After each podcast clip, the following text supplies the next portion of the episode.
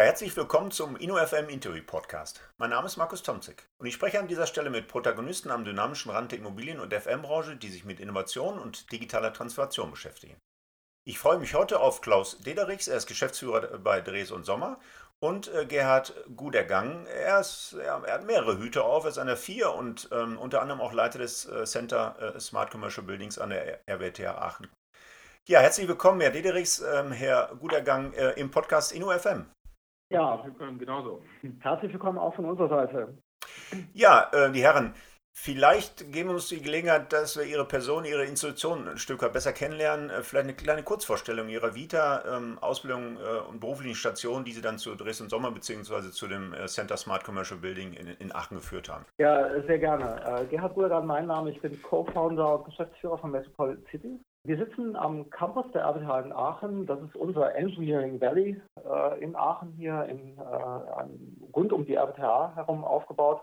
Metropolitan Cities hat kurz zusammengefasst zum Ziel, die urbanen Innovationen durch Digitalisierung in Metropolregionen, wie jetzt beispielsweise der Metropolregion Rhein-Ruhr mit immerhin 12 Millionen Einwohnern zu beschleunigen. Und unser Thema Smart Commercial Building ist Teil davon. Das ist eine ganz spannende Konstellation, die sich hier darstellt, weil die Metropolregion hat vor, sich um die Olympischen Spiele 2032 zu bewerben. Und wir nehmen diese ja, sehr, sehr spannende Konstellation zum Anlass und fragen uns, wie die notwendigen Wenden in Bereichen Mobilität, Energie, Transport, Gebäude, Quartiere und Städte äh, vollzogen werden können. Und letztendlich soll sich ja die Region wirklich erfolgreich um die Ausrichtung der Olympischen Spiele bewerben können. Und dazu wollen wir einen Beitrag leisten. Deshalb investieren wir hier massiv in Innovationen rund um das Thema Gebäude, Mobilität und haben unser Center dazu aufgebaut. Promoviert habe ich hier am FIR an der RWTH Aachen im Bereich Organisation und Innovation. Und gemeinsam mit dem Klaus Dedrichs haben wir im letzten Jahr formal hier unser Center Smart Commercial Building auf dem Campus gegründet. Ja, Klaus Seder ist mein Name. Ich äh, bin bei Dresden Sommer verantwortlich ähm, für das Thema ICT, also ich bin der Head of ICT. Wir kümmern uns um intelligente Gebäude, ähm, äh, die sich halt ähm, im, Real Estate-Bereich zu so einer neuen Asset-Class halt entwickeln. Ich habe äh, ein Studium absolviert in der Fachhochschule Aachen. Das ist schon mittlerweile relativ lang her. 1992 habe ich das abgeschlossen. Dann war ich sehr lange als Planer ähm, beschäftigt im Bereich der Planung von, ähm, von Gebäuden ähm, habe dann anschließend äh, war 16 Jahre als Geschäftsführer und Partner eines großen Generalplanungsunternehmens gewirkt, ähm, sehr stark in der pharmazeutischen und der chemischen Industrie, also wo es da sehr, sehr stark um Prozesse ging. Und bin seit, seit 2015 zur dritten Sommer gewechselt. Da war ich 50, da habe ich gesagt, dann musst du nochmal was Neues machen. Und äh, habe dann äh, diesen Bereich ähm, aufgebaut, ICT, also die Branche ICT sich sehr stark mit dem Thema große Entwicklung von Data Centern entwickelt und darstellt. Das ist ein sehr spannender Bereich. Und das zweite ist eben gesagt, das Produkt das Themenfeld Customized Smart Building, wo wir jetzt gerade so Projekte wie The Cube Berlin, ist ja vor zwei Wochen eröffnet worden, das schlauste Gebäude Europas ähm, oder The Ship oder Quartier Heidestraße und, und, und ganz viele neue Projekte halt entwickeln, äh, die eben äh, komplett anders aufgebaut sind. Hm. Ja, spannend. Äh, ist ja tatsächlich auch ein Novum, ähm, Herr Dietrich. Ich habe ja eine eigene Podcast-Folge mit Ihrem Kollegen in Zeil schon gemacht und letztendlich habe ich immer gesagt, ja, eine Institution reicht. Das kann dann ein, zwei Jahre dauern, bis wir wieder zusammenkommen. Aber ähm, an der Stelle nicht nur eine Ausnahme, sondern ähm, ganz spannende Podcast-Folge, weil ich glaube, wer was zu erzählen hat, darf ruhig ein zweites Mal hier bei mir auftauchen. Und dieses Center ist tatsächlich ein Hingucker, ähm, ein Leuchtturm und ähm, ja, die ganzen Aktivitäten drumherum. Vielleicht nochmal zur Einordnung. Ähm, das Center steht ja nicht alleine, da gibt es ganz andere Cluster, die dann noch definiert werden in Aachen. Ähm, und vielleicht können Sie uns im Zusammenhang zu diesen ähm, Cluster nochmal ein Stück weit schildern, wo auch das Startup Ego Mobile rauskommt. Der, der Günther Schuh hat ja nochmal ganz prominent jetzt in den, in den sozialen Medien, auch im Handelsblatt, ähm, seinen Frust zum Ausdruck gebracht, was, was so das, ähm, ja, ich nenne es mal, das Abwickeln äh, dieses Elektrofahrzeugherstellers Street Scooters anging. Ne? Das ist ja so sein Baby an der Stelle. Und äh, der Professor Günter Schuh ist ja auch Teil eines solchen äh, Clusters. Äh, wie hängen die jetzt zusammen? Vielleicht können Sie uns da noch mal ein Stück weit mitnehmen. Wie können wir uns das vorstellen? Also das Cluster ja. Smart Logistik, in dem Sie ja beheimatet sind, und die anderen Cluster. Ja, also ich habe gerade ja schon kurz gesagt, wir sind ja hier auf dem Campus der RWTH Aachen und Novum dieses Campus ist, dass wir mit Partnern aus der Industrie hier versuchen, Innovationen so schnell wie möglich zu realisieren. Und neu an der ganzen Idee ist auch, dass wir sagen, gut, äh, wir müssen dazu kommen, dass wir wirklich echte Produkte hier gemeinsam bauen, dass wir Innovationen aus Konsortien heraus entwickeln. Und daraus, aus dieser Idee, äh, hat sich eben auch der Street Scooter hier entwickelt und daraus hat sich auch der Ego entwickelt. Der Ego ist quasi, äh, ich sag mal, das prominenteste Beispiel, was wir im Moment haben, dafür, dass man in sehr, sehr kurzer Zeit wirklich mit einer neuen Idee eine Wende in den Bereichen, im Bereich der Mobilität wirklich herbeiführen kann. Und äh, die Idee äh, vor zehn Jahren war, dass wir mit einem Thema der Elektromobilität schlicht nicht vorankommen, wenn wir auf dem Preisniveau existierende Elektrofahrzeuge sind. So, und dann haben wir mit dem Herrn Schuh äh, zusammengesessen und er hat gesagt, wir müssen ein Auto bauen, was schlicht einfach zunächst mal für die Elektromobilität als Prinzip, als Antriebsprinzip geeignet ist und zweitens muss es billiger sein als jedes andere vorhandene Fahrzeug. So, äh, das kann man aber nicht äh, alleine machen. Dafür brauchen wir Konsortien, dafür brauchen wir starke Partner. Und äh, die Partner assortieren sich dann beispielsweise um so ein Thema herum in einem Cluster. Mhm. Und wir haben mehrere Cluster. Unser Cluster ja, Logistik befasst sich eben mit allen Fragen der Informationslogistik, äh, mit Fragen äh, der Mobilität, mit Fragen der, der, der, Transportoptimierung, aber jetzt eben auch äh, aus dem Cluster heraus mit Fragen der urbanen Innovation. Da sind wir bei, genau bei unserem Thema. Wir haben eine Cluster äh, direkt nebenan, da geht es um Schwerlastantriebe. Das hört sich im Moment sehr sperrig an, ja. ist aber hochaktuell, weil da steht der größte ähm, Teststand der Welt für Windenergiegetriebe, also für Windturbinen. Äh, wir haben ein Cluster Produktionstechnik, da geht es darum, die Frage zu beantworten, wie man denn wirklich so ein Elektrofahrzeug in der Zukunft auch wirklich preiswert bauen kann. Wir haben ein Cluster, das assoziiert sich um das Thema Medizintechnik. Also, äh, und die Idee ist immer, dass wir sagen, gut, es gibt große Probleme, die kann man nicht alleine lösen, da müssen wir aus der RWTH Aachen heraus den Deep Dive, also wirklich das wirkliche Wissen zusammenführen aus den unterschiedlichsten Lehrstühlen mit dem Wissen aus der Industrie zusammenführen und äh, so schnell zur Innovation kommen. Mhm. So hängen die Dinge hier zusammen. Das ist, glaube ich, der spannende Aspekt auch für Dresden Sommer. Warum haben wir uns entschieden, ähm, hierher zu kommen? Ähm, jetzt bin ich ja, ähm, sag ich mal, Kind der Stadt. Also ich komme so aus Aachen, mhm. habe hier viele Jahre lang gearbeitet, äh, nicht nur in Aachen, sondern auch in Frankfurt und in Ulm. Aber Aachen ist sicherlich äh, eine Besonderheit, weil wir einfach wahnsinnig viele gute Ingenieure und äh, Professoren hier dementsprechend haben. Das war auch meine alte Rolle. Ich hatte immer eine gute Anbindung an die Hochschule und daher kenne ich den Gerhard Gurdagerner schon aus meiner alten Zeit. Und das Netzwerk ist, glaube ich, das Entscheidende, was sich hier ähm, äh, dementsprechend darstellt. Und deswegen ist es auch so wichtig, dass wir hier nach Aachen gekommen sind. Einmal, um dieses Netzwerk nutzen zu können. Das ist ein wichtiger Punkt für uns gewesen. Aber das Zweite, hier werden wahnsinnig gute Ingenieure ausgebildet. Und das ist das eines der zentralen Themen auch für Dresden Sommer. Wo finden wir einfach die High Potentials der Zukunft? Und da ist Aachen sicherlich eine ideale Plattform, das zu tun. Und wir haben relativ schnell das Unternehmen hier in Aachen auch dann dementsprechend groß entwickeln können, weil wir einfach auch den, den Zuruf der Hochschule haben. Und die Zusammenarbeit äh, ist da natürlich das entscheidende, der entscheidende Vorteil für uns, viel schneller an Themen ranzukommen, an Forschungsthemen, ähm, ranzukommen, als äh, wie es üblicherweise ist. Normalerweise denkt man so, ja, Forschung, dann geht es dann drei Jahre später irgendwie in die Industrie. Das ist uns viel zu lange, gerade in diesem Umfeld über Digitalisierung, wo wir da reden, sondern wir müssen unmittelbar wissen, was das heißt. Und unsere Kunden erwarten im, Grunde nach die neuesten Technologien. Und deshalb sind wir Teil dieser Community hier und wir sind super stolz und froh darüber, dass wir hier sein dürfen. Ja, das ist spannend. Dann vielleicht noch als letzte Anmerkung, bevor wir ein bisschen inhaltlicher werden in die, in die Teilthemen dieses äh, Center Smart Commercial Building. Ähm, warum ist dieses Center ähm, jetzt in dem Cluster Logistik aufgehängt? Das ist zunächst mal, wirkt zunächst mal fremd für den Außenstehenden. Vielleicht können Sie uns auch noch ein Stück weit mitnehmen, wie das zu dieser Konstellation kam. Wenn ich es mal erklären will, äh, aus meiner Sicht, Logistik ist sicherlich nicht das Thema Autos oder LKWs, sondern es geht um digitale Logistik. Und ich glaube, ja. wenn man das als. Okay, ganz anderer Logistikbegriff an der Stelle, ja. Genau. Ne, also digitale Logistik, das ist eigentlich, wir reden über Datentransfer, wir reden über Kommunikation und dann ist das schon wieder letztgültig wieder der richtige Begriff, dass wir uns hier ähm, äh, richtig äh, etabliert und äh, integriert haben. Mhm. Ja, spannend. Dann kommen wir mal äh, zu den Teilthemen, die Sie da bearbeiten. Increase Real Estate Values äh, lese ich als Leitsatz. Als Plattform ja. für Unternehmen, Forschung, Software, Dienstleistungsanbieter und so weiter. Können Sie uns da noch mal ein paar andere Partner nennen und auch die Rolle von, von Dres und Sommer jetzt in dieser, äh, in dieser Konstellation? Was wird jetzt konkret an Projekten da angegangen und in welcher Form? Dass unsere Hörer ein Stück weit mitnehmen. Was, was haben wir für Aktivitäten? Sie haben gerade den Cube angedeutet. Äh, da hatte ich auch schon eine ganz spannende Podcast-Folge mit dem Klaus Dederichs von, von uh, Think It.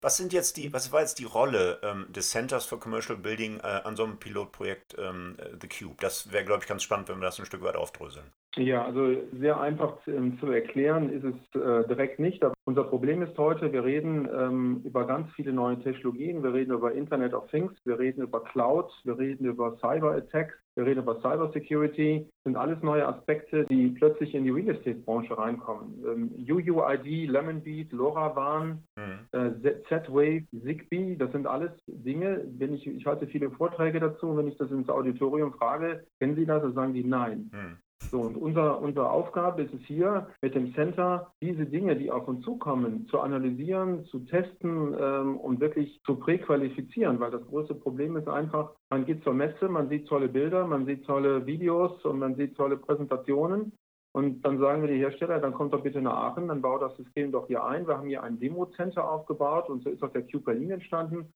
Wir haben alle Produkte, die im Cube Berlin verbaut wurden, im Vorfeld hier in einem sogenannten Testcenter eingebaut. Also alle Produkte, die noch nicht ausgeschrieben waren. Das heißt, wir haben jetzt mal eine Präqualifizierung der Produkte durchgeführt und haben dann festgestellt, 80 Prozent von dem Versprochenen des Marktes ist überhaupt nicht umsetzbar. Mhm.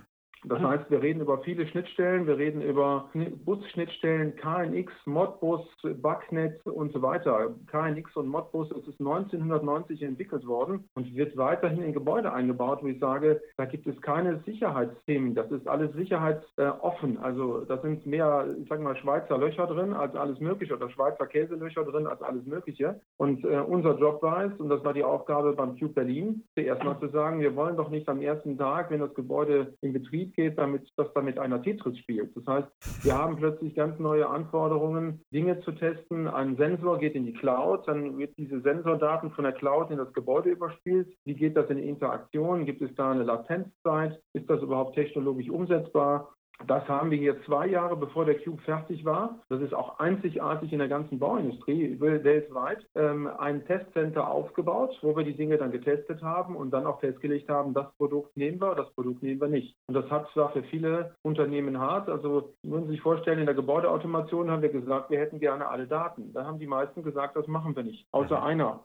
Der hat, ist da mitgezogen, hat gesagt, wir machen das. Und wir haben dann die gesamte Aufzugssteuerung hier eingebaut in Aachen und haben die dann getestet in der Gesamtsituation, um dann eben in der Interaktion mit meinem Software, also mit meinem Smartphone, ich betrete das Gebäude, ähm, das Gebäude erkennt, dass ich da bin, äh, diese ganzen Dinge halt zu testen. Und das ist eigentlich das zentrale Thema. Das gibt es auf der ganzen Welt nicht. Und deswegen haben wir hier jeden Mittwoch einen sogenannten Digi-Day bei Dres und Sommer halt etabliert, wo wir unsere Kunden nach Aachen einladen und die kommen wirklich aus der, die kommen aus der Dachregion, aber die kommen aus, aus, aus UK, die kommen aus Spanien, aus Italien waren sie hier.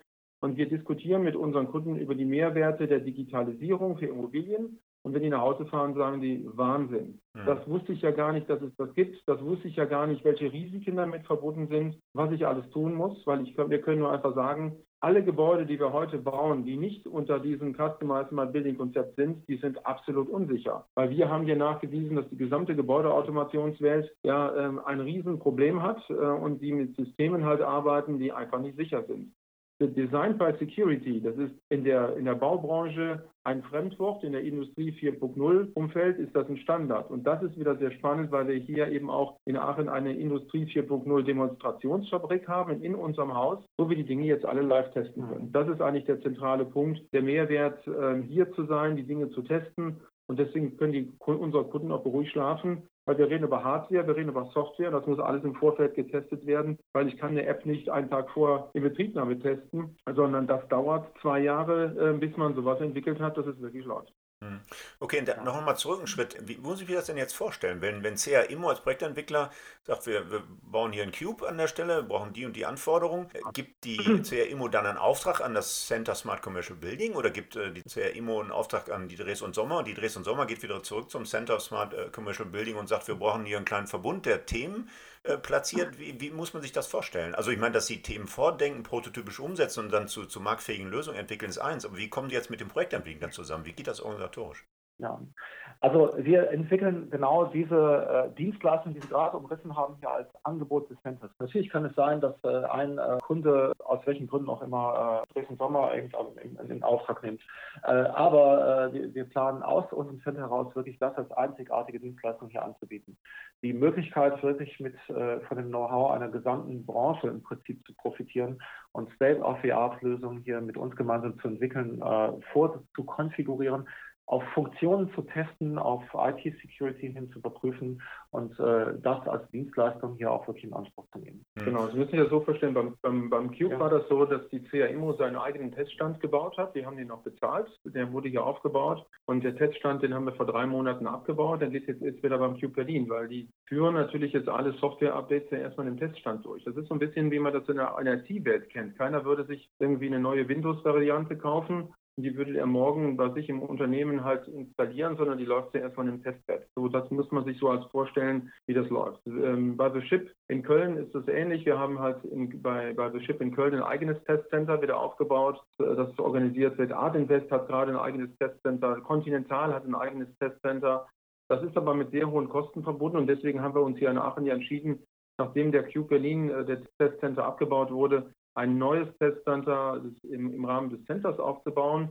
Und das kann ich wie so eine Art Subscription-Modell mir, mir buchen. Das heißt, wir, wir investieren einmal in Hardware und dann wird sie projektspezifisch nochmal ähm, integriert. Dann investieren wir einmal in Softwarelösungen und dann können wir individuell für jeden Kunden sein eigenes Gebäude hier testen. Und das ist, glaube ich, das Besondere dass wir einfach dadurch viel schneller sind, äh, die Kunden viel schneller zu Informationen kommen und ähm, wir damit dementsprechend auch ähm, viele Dienstleistungen für viele unterschiedliche Projektentwickler zur gleichen Zeit halt organisieren können. Ja, das ist ein ganz, ganz entscheidender Punkt, den wir hier äh, adressieren.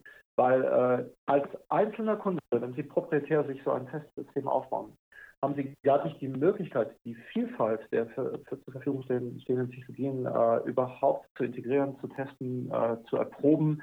Äh, es gibt unterschiedliche Schnittstellen, es gibt unterschiedlichste Anbieter. Jeder hat irgendwo seine Spezifika und äh, davon profitiert im Prinzip die Branche, weil wir haben hier im Prinzip den Vorinvest getätigt, mhm. eine Infrastruktur aufzubauen, äh, die es ja wirklich jedem, der hier Partner ist, wirklich seine Lösung zu entwickeln, zu erproben.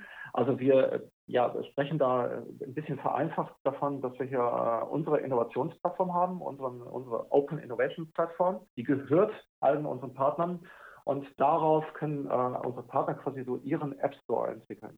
Also jeder, der hier Partner ist, kann damit arbeiten. So insgesamt entsteht dadurch natürlich ein Wissensvorsprung, ein Know-how-Pool, den ein einzelner Kunde für sich selber gar nicht realisieren und aufbauen kann.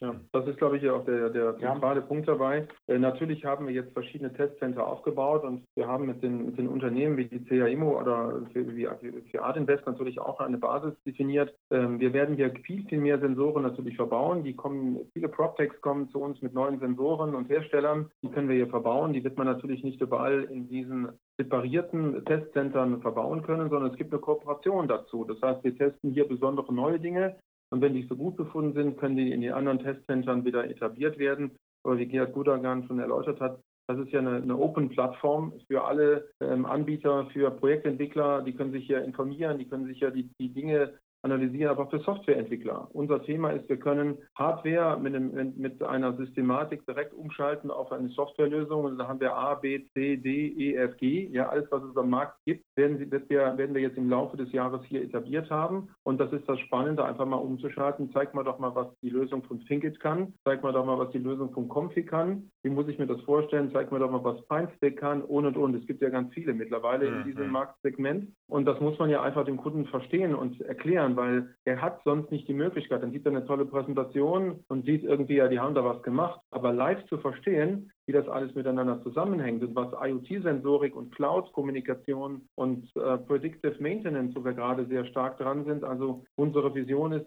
die defekte Pumpe soll in der Zukunft seine eigene Rechnung schreiben. Das heißt, wir müssen jetzt diese ganze Kette von Property Management, Facility Management, die denken wir hier komplett neu. Mhm. Und äh, wir gucken, welche Sensoren dazu helfen, bestimmte Dinge so zu unterstützen, dass wir einfach ganze Prozessschritte in alt etablierten Bereichen, die wirklich schon seit 20, 25 Jahren so laufen, die müssen wir aufbrechen. Mhm. Und dafür dient auch dieses Center, diese ganzen Dinge halt neu zu entwickeln. Ja, das ist hochspannend ja. an der Stelle. Ähm, äh, geben uns vielleicht nochmal so einen Eindruck, wie der Verbund aus Forschung, Unternehmen und Technologiesoftwarebereichen jetzt aussieht. Sind das Spin-offs aus der RWTH Aachen, Dreso, oder sind da auch andere Unternehmen aus dem Umfeld, äh, die da tief in dem Center mitarbeiten? Das sind äh, zahlreiche andere Unternehmen aus dem Umfeld. Am Campus äh, hier an unserem gesamten Standort sind über 400 Unternehmen, die äh, einen äh, Verbund bilden. In unserem Center sind es ungefähr 15 Unternehmen im Moment. Man muss sich dazu vorstellen, dass alle Partner in eine Art Fonds einzahlen. Oh ja. Und aus dem Fonds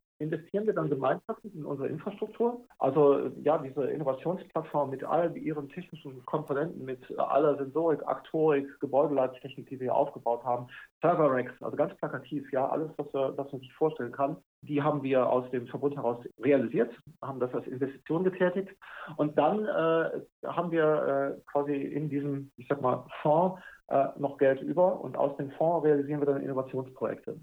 Also, wenn es jetzt beispielsweise darum geht, die Frage zu beantworten, wie man bestmöglich eine Ladeinfrastruktur in so ein Gebäudesystem integrieren kann, dann definieren wir daraus ein Jahresprojekt gemeinsam mit einigen Partnern und dotieren dieses Jahresprojekt und realisieren das dann mit den verschiedenen Partnern, mit äh, Projektleitern aus unserem Umfeld und nehmen uns dann dieses Innovationsprojekt für einen Zeitraum vor. Und das machen wir jetzt beispielsweise ganz aktuell zum Thema Laden, mobiles Laden das ist so ein Jahresthema. Ein anderes Jahresthema ist die Realisierung von Wi-Fi 6. Wir haben also einen Partner, der hat hier dann über sein normales Engagement hinaus uns komplett ausgestattet mit neuester Wi-Fi-Technologie. Mhm. Ja, und dann äh, sind die Fragen sofort auf der Hand. Äh, wie spielt die Hardware mit so einer Vernetzungstechnologie zusammen? Welche Schnittstellen müssen wir angehen? Wie können wir die Transformation in so ein neues Netzwerk äh, eben angehen? Wo profitiert man davon? Wo entstehen dann auch Business Cases? So, und da haben wir ein zweites Projekt. Und so entstehen dann Innovationsprojekte aus dem Konsortium. daneben, das wichtigste Projekt ist wirklich die, ja, unsere Plattform weiterzuentwickeln und aufzubauen. Ich glaube, das Besondere, und deswegen wir, machen wir das auch sehr gerne natürlich hier weil wir sehr schnell Informationen kriegen. Sie kennen die klassischen Forschungsprojekte, Sie müssen erstmal einen Förderantrag ja, stellen, gut, ja, das dauert ja. ein Jahr. Ja, dann, dann, äh, dann, dann, dann forschen Sie drei Jahre und dann sage ich immer, in drei Jahren, da kommt ein Ergebnis raus, dann sind wir mit dem Thema Digitalisierung und Sensorik ja. ja 100 Meter weiter. Ja, also das passt gar nicht mehr zusammen. Das heißt, wir brauchen eine neue Abwicklungsform und das ist dieses Konsortialprojekt. Letzten Jahr haben wir das Thema Facility Management der Zukunft auf die Beine gestellt. Da saßen wir mit Projektentwicklern, mit den Facility Managern, mit, mit Reso und mit Herstellern, mit Sensorik zusammen und haben eine Idee entwickelt, wie muss denn Facility Management der Zukunft aussehen. Und daraus entsteht ein White Paper und das innerhalb so von sechs bis acht Monaten, je nachdem, wie das Konsortium zusammengestellt ist. Und dieses Wissen hat das Konsortium. Jetzt können Sie sich vorstellen, wenn ich ein Forschungsbudget von 200.000 Euro irgendwo haben möchte, das ist, das ist schwer zu kriegen, wenn die aber sagen, ich gebe 10.000 Euro in den Pott und jeder gibt äh, von den von 20 Teilnehmern 10.000 Euro, dann haben wir 200.000 dann haben die Leute eben den riesen Vorteil, dass sie da an einem Forschungsbudget teilnehmen von 200.000 Euro, Wissen generieren und das in kürzester Form, dass ich unmittelbar als neues Businessmodell entwickeln kann. Mhm. Das ist das Besondere, wie das hier funktioniert und warum sich einfach so viele jetzt mehr und mehr dafür interessieren, hier Teil dieser Community zu werden. Und wir suchen natürlich ganz viele, gar keine Frage, aber es gibt schon eine ganze Menge, die jetzt gerade wieder angeklingelt haben. Und da sind auch viele Startups bei. Für die haben wir auch ein, ein spezielles Programm, weil die können natürlich nicht von vornherein äh, so agieren äh, wie in Dresden Sommer oder andere Unternehmen. Äh, dass wir denen auch die Möglichkeit geben, Teil dieses Konsortiums zu sein und auch mit, mit den Unternehmen an neuen Produkten zu, zu arbeiten und die zu entwickeln. Okay. Muss dieses Ökosystem jetzt auf Akteure in den, des Aachener Raums beschränkt sein oder kann jetzt auch ein Hamburger, ein Münchner an der Stelle Teil dieses Ach, Konsortiums werden? Nein, weltweit. Bei weitem nicht. Ja. Okay. Wir haben Unternehmen aus der USA, wir haben, wir haben Unternehmen aus der USA genauso hier immatrikuliert, wie äh, es interessieren sich gerade viele aus dem belgischen Raum, aus dem französischen Raum, aus, äh, aus der Schweiz, aus Österreich. Also das ist absolut offen. Ja. Ähm, wir reden gerade über eine sehr starke Kooperation mit dem IT in, äh, in Wien, äh, die, die, letzte, die vorletzte Woche hier waren, die total begeistert waren. Und wir haben einfach gesagt, wir müssen dieses Wissen äh, miteinander scheren und äh, dass deswegen auch die, diese, dieser Interessenverbund, der geht also weit, weit über Aachen heraus. Also die wenigsten Immatrikulanten kommen aus Aachen, die meisten kommen aus, äh, aus der, aus der Welt äh, beziehungsweise aus Europa. Ah ja, wunderbar, ganz äh, spannend. Sie haben gerade das White Paper äh, Facility Management der Zukunft angesprochen. Vielleicht ist da den Kern des Kern. Wie können wir uns FM der, der Zukunft vorstellen? Was ist da Ergebnis dieses White Papers geworden? Ja, ich, ich glaube, ich glaube ähm, die, die Facility Management Branche hat das Problem, dass sie erstmal keine Mitarbeiter so richtig findet, dass die Kunden sehr oft unzufrieden sind über Leistungen, die eigentlich zu erbringen sind, die aber nicht erbracht werden. Und wir haben das einfach auf einen neuen Stand gestellt. Wir haben gesagt, wie muss eigentlich Facility Management aussehen? Und da fängt, das ist relativ trivial, sich vorzustellen, wenn ich eine Gebäudeautomation habe und die Gebäudeautomation schickt eine Information über einen Stirnmeldedrucker raus, die Pumpe ist defekt, dann kriegt der, der Facility Manager bei den Hausmeister am besten mitgeteilt oder am besten quasi im Computer, Pumpe steht. So, und jetzt fährt er dahin und dann muss er zuerst mal gucken, wo ist der Hausmeister, was bedeutet das? Äh, dann findet er ihn vielleicht noch nicht, dann sucht er ihn und dann finden sie irgendwann die Pumpe und dann steht er davor und dann stellt er fest, welches Problem denn überhaupt vorliegt. Dann fährt er nach Hause, dann holt er Material und dann kommt er wieder und in der Zeit sind die Mieter doch massiv unzufrieden. Mhm. Im Sommer, wenn es kalt sein soll im Haus, funktioniert das nicht. Das heißt, die ganzen Prozesse, die sind miteinander nicht abgeglichen. Das heißt, wenn der Facility Manager aus dem Gebäude Daten bekommen würde, am besten bevor die Pumpe kaputt geht. Da reden wir über Predictive FM. Das heißt, es gibt heute Sensorik, die wird sehr stark schon im Bereich von, von Kühltruhen im, im Retail eingesetzt. Also wenn am Samstagnachmittag, wenn, wenn sage ich mal, der, der, der Supermarkt zu ist und die Kälteanlage fällt aus in der Kühltruhe, dann haben sie einen riesen Schaden. Das heißt, man verbaut da heute Sensoren, so kleine Erschütterungssensoren, die frequenzmodulierend sind, um festzustellen, hat denn die Pumpe irgendwie ein Schleifgeräusch oder rappelt die irgendwie anders? Und das ist eigentlich das, was wir machen. Wir wollen mit den Daten den Facility Manager in die Lage zu setzen, nicht zu reagieren, sondern zu agieren. Ja. Das heißt, das ist das zentrale Thema, das erforschen wir hier gemeinschaftlich und damit bekommt er eine andere Rolle. Das heißt, er fährt weniger rum, um nichts, wo er nichts tun kann, sondern er fährt gezielter rum, er kann besseres, bessere Leistungen erbringen ja. und das aus dem ganz klaren Punkt, damit reduzieren wir auch Kosten für die Bestandshalter weil Digitalisierung kostet ja irgendwie Geld. Wir müssen ja Mehrwerte generieren mhm. und das ist das Facility Management, das Property Management, Asset Management ein Riesenpotenzial, weil wir haben das machen das gerade mit verschiedenen Bestandshaltern.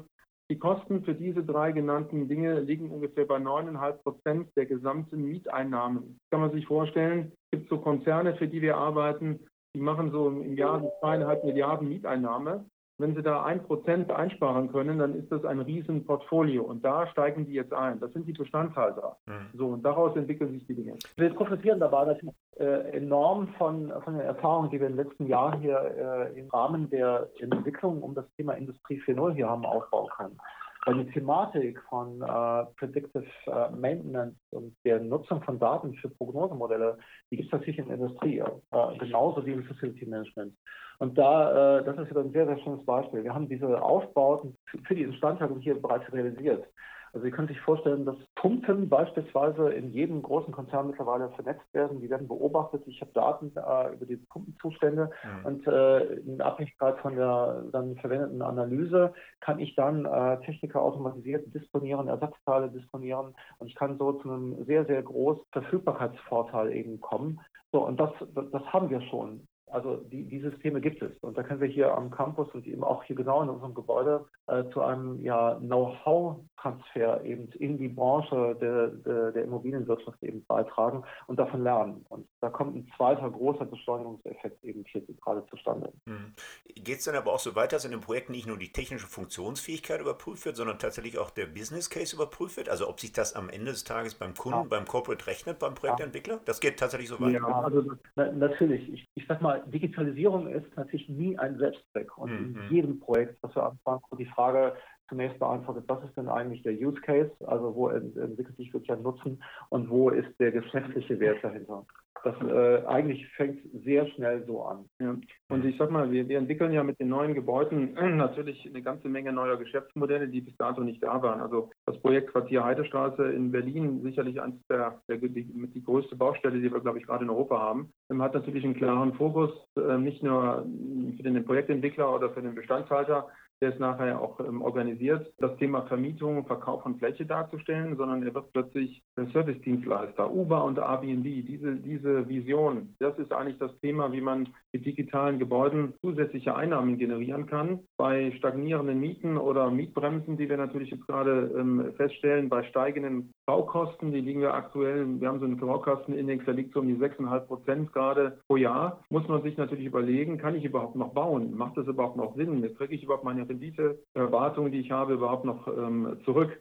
Und wir haben eben ganz viele neue Dienstleistungen halt entwickelt, vom halt Service on Demand, Lieferdienste, der Nanny-Service, der Bring-Service, der Whole-Service. Das sind alles Dinge, die im Quartier halt neu entwickelt werden können und dazu führen, dass die Mieter oder die Besitzer einer Wohnung sich im Quartier wohlfühlen. Mhm. Und äh, das geht über das Parkplatzmanagement hinaus, dass wir plötzlich Sharing-Konzepte entwickeln, dass, dass nicht mehr die Sharing-Fahrzeuge draußen stehen, sondern die Sharing-Fahrzeuge gehören zu, zur Immobilie. Das heißt, das Auto das Fahrrad, das Bike hat vielleicht sogar ein, ein Gebäudebrand, äh, gehört dem Gebäude und die Mieter können auf das Thema zugreifen. Jetzt können Sie sich vorstellen, in einem Wohnungskomplex, äh, wie viele Leute haben zwei Fahrzeuge? Ja, wo ich immer sage, wenn ich bei uns, bei mir zu Hause, ich habe auch zwei Fahrzeuge, wenn wir bei uns einen Sharing Point hätten und ich könnte den mit meiner App buchen, dann würde ich mir wirklich überlegen, mein Zweitfahrzeug abzuschaffen, weil es steht sowieso 99 Prozent irgendwo rum, mhm. was ich nicht brauche. Und damit schaffen wir natürlich plötzlich ganz neue Möglichkeiten. Wir reden über E-Ladeinfrastrukturen. Gerd Gudagan sagt es eben schon, wir machen hier ein Forschungsprojekt gerade dazu. Ähm, wie kann ich E-Ladeinfrastrukturen in ein Gebäude integrieren,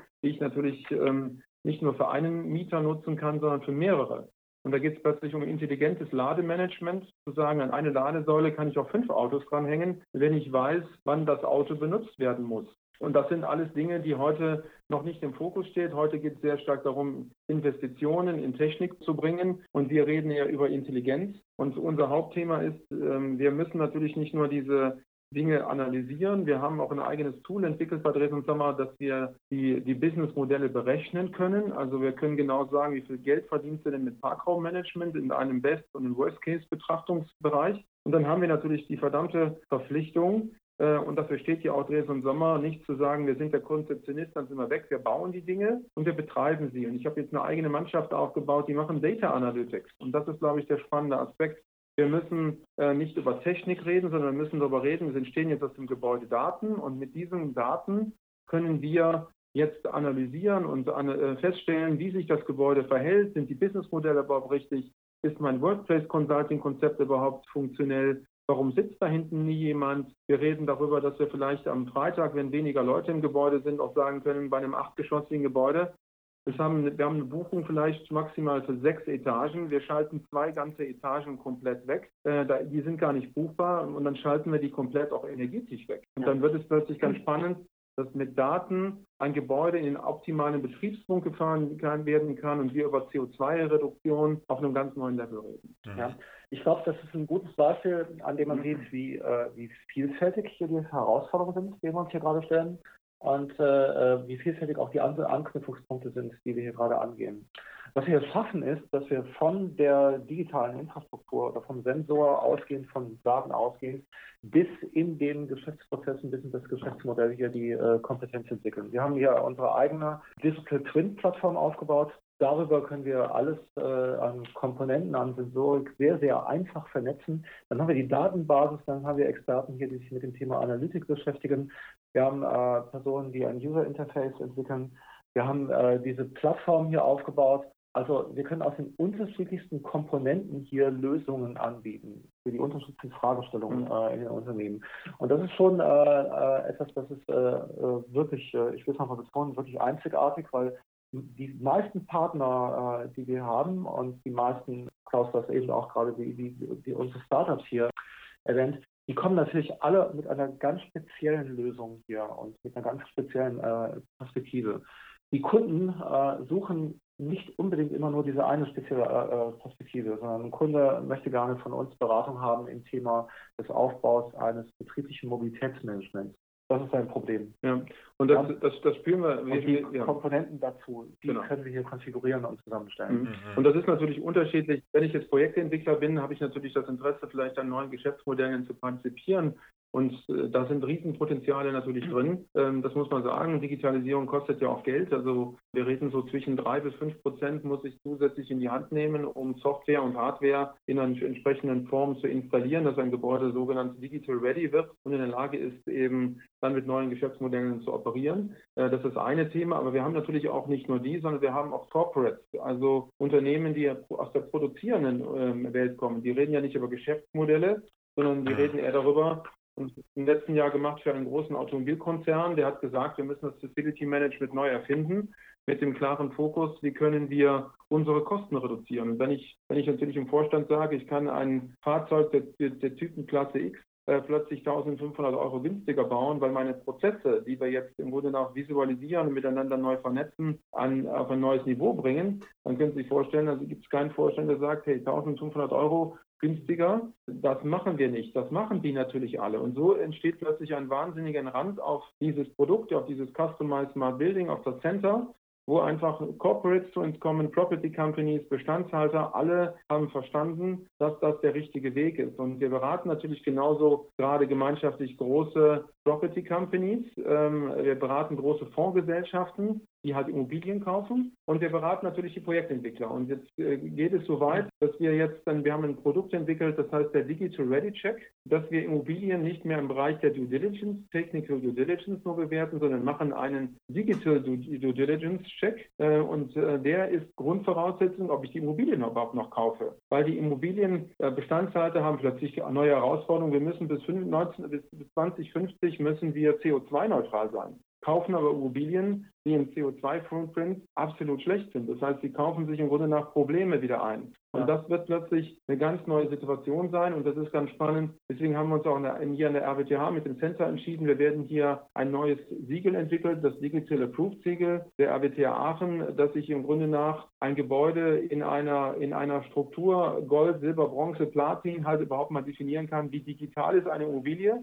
und wie viel wird sie wert. Und das wird, glaube ich, der neue, ein, ein neuer Punkt werden. Nicht mehr CAPEX und OPEX-Kosten sind nur interessant, sondern was muss ich investieren, um eine Bestandsimmobilie digitaler zu gestalten, damit ich Daten bekomme, weil ohne die Daten kann ich meine Prozesse nicht optimieren und so schließt sich, schließt sich die Kausalkette. Wenn die Projektentwickler von den Bestandshaltern künftig mehr, äh, sag ich mal, Geld für eine Immobilie bekommen, dann ist der Bestandshalter natürlich auch gewillt, das mehr für zu geben und der andere ist mehr dafür zu investieren. Das heißt, wir verbinden gerade alle Bereiche miteinander zusammen und das erleben wir auch, die kommen irgendwie alle gerade auf uns zu und die wollen in dieses Thema rein, weil sie da Riesenpotenzial für sich sehen, äh, neue Geschäftsmodelle oder Prozesse zu optimieren.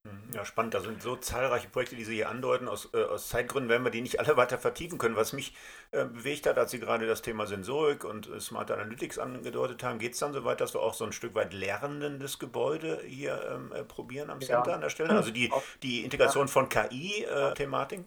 Ja, auf jeden Fall. Ich meine, man muss sich das so vorstellen, je mehr wir in einem Gebäude tun, je mehr wir regeln, je mehr wir in einem Gebäude wirklich betrieblich unterwegs sind und je mehr wir dann äh, darüber Informationen haben, desto besser kann, wir, kann, kann ein Gebäude quasi über uns lernen. Und äh, genau das wollen wir hier aufbauen. Also genau daran arbeiten wir. Wir äh, sehen uns selber hier teilweise, also mit unserem Clustergebäude, als, als Versuchsraum, als Living Lab mhm. äh, und äh, installieren hier gerade Sensorik, um zu verstehen, wie wir uns hier im Gebäude bewegen. Wir haben Kameratechnik hier äh, in der Entwicklung, mit der wir herausfinden können, wie in Großveranstaltungen sich hier Personen bewegen äh, und daraus zu lernen, wie wir bestmöglich hier mit dem Asset, also mit unserer Fläche umgehen. Weil das ist ein ganz entscheidender Punkt. Wir können profitieren von ja, Lernenden, äh, ja, von, von, von Machine Learning, von KI, wenn wir äh, uns die Frage stellen, wo ein Nutzen entsteht. Ein Nutzen entsteht jetzt im Moment und auch in Zukunft genau dann, wenn wir darüber einen Beitrag dazu leisten, dass wir nachhaltiger mit knappen Ressourcen umgehen. Und mhm. knappe Ressourcen, das sind eben Flächen. Wir haben überall die, den Notstand an Flächen. Selber hier bei uns haben wir einfach eine Flächenknappheit, die ist also unbeschreiblich. Ja, und wir müssen äh, umgehen, mit Fläche einfach besser umzugehen, die besser zu verteilen, die einfacher zu verteilen. Und das kann man eben nur machen, wenn man wirklich alle ja, Möglichkeiten von KI, Sensorik, äh, also von der Sensorik auskommt, was mit der Analytik versehen, äh, nutzt und bestmöglich einsetzt. Also es wird jetzt Szenarien gehen, äh, die heißen, gut, wir verstehen, oder das System versteht, äh, wie viele Personen in einem Outlook-Termin sich gerade organisieren, was Ziel des Systems, äh, des Termins ist.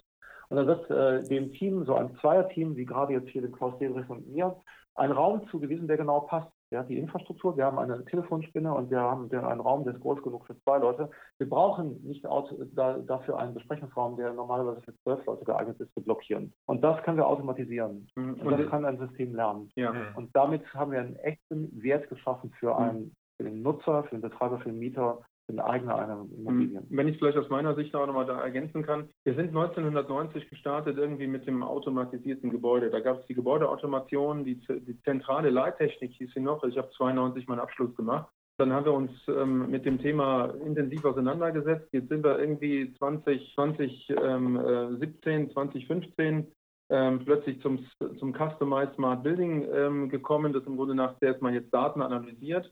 Und ich glaube, dass wir beim Self-Thinking Building, das ist eigentlich das, was wir wollen, noch fünf Jahre entfernt sind. Das liegt aber daran, eine KI kann nur dann natürlich Daten generieren und, und analysieren, wenn Daten reingehen. Das heißt, wir bringen jetzt so Daten wie für, für Chip, für Cube, Quartier Heidestraße, ähm, die werden jetzt zuerst mal in, einen, in die KI Daten einspielen und dann werden wir mit der Data Analytics Gruppe zu analysieren, was kommt denn da raus, was, was, wie muss ich mir das vorstellen?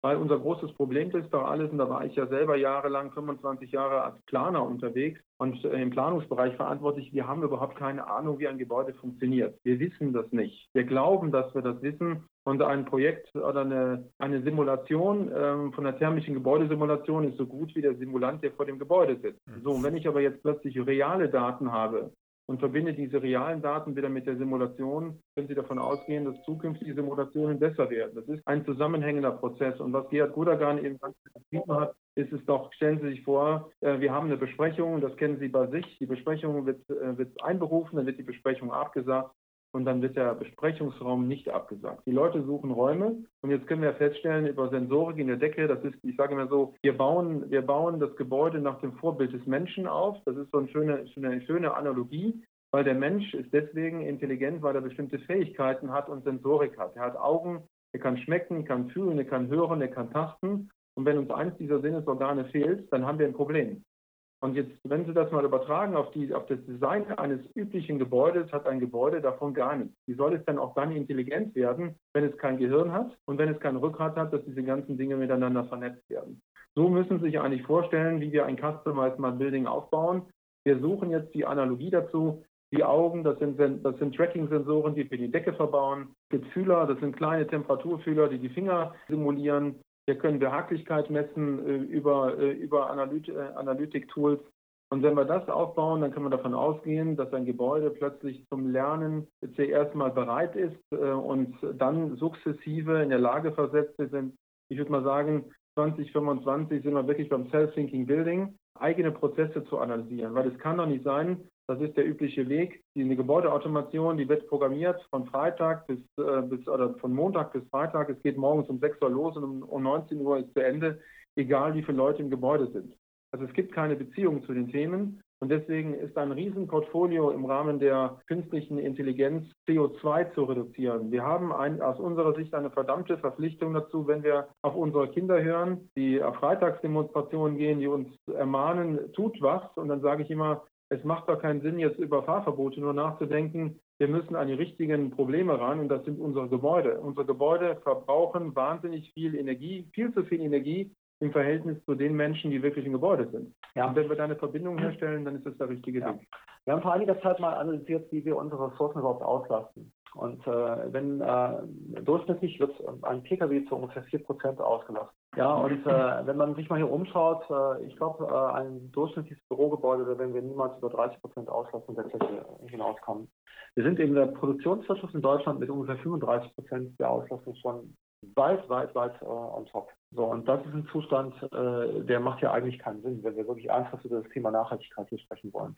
Von daher ist die Frage von Flächenproduktivität und das sind auch unsere Verkehrsflächen, nicht nur die Büroflächen, eine ganz, ganz zentrale Frage, der wir hier nachgehen wollen. Ja, ein schönes Beispiel ist dazu, wir, wir suchen gerade in Frankfurt für unser Office ähm, neue Büroflächen. Und wir überlegen natürlich jetzt, wir haben, glaube ich, in Frankfurt über 300 Mitarbeiter oder 350 Mitarbeiter. Brauchst du jetzt Fläche für 300? Brauchst du jetzt Fläche für 350? Brauchst du Fläche für 250? Das macht natürlich bei einem Mietspiegel in Frankfurt schon einen riesen ausschlaggebenden Punkt aus, was wir tun. Jetzt haben wir natürlich die ersten Gebäude selber von Dresden und Sommer so ausgestattet. Mein Gebäude hier, beziehungsweise meine Fläche in Aachen oder in Stuttgart, die haben wir mit Sensorik ausgestattet. Ich weiß jetzt, wie Dresden und Sommer, wie unsere Kollegen sich verhalten, mit wie vielen Leuten kann ich auf wie viel Fläche sitzen und da ist Riesenpotenzial.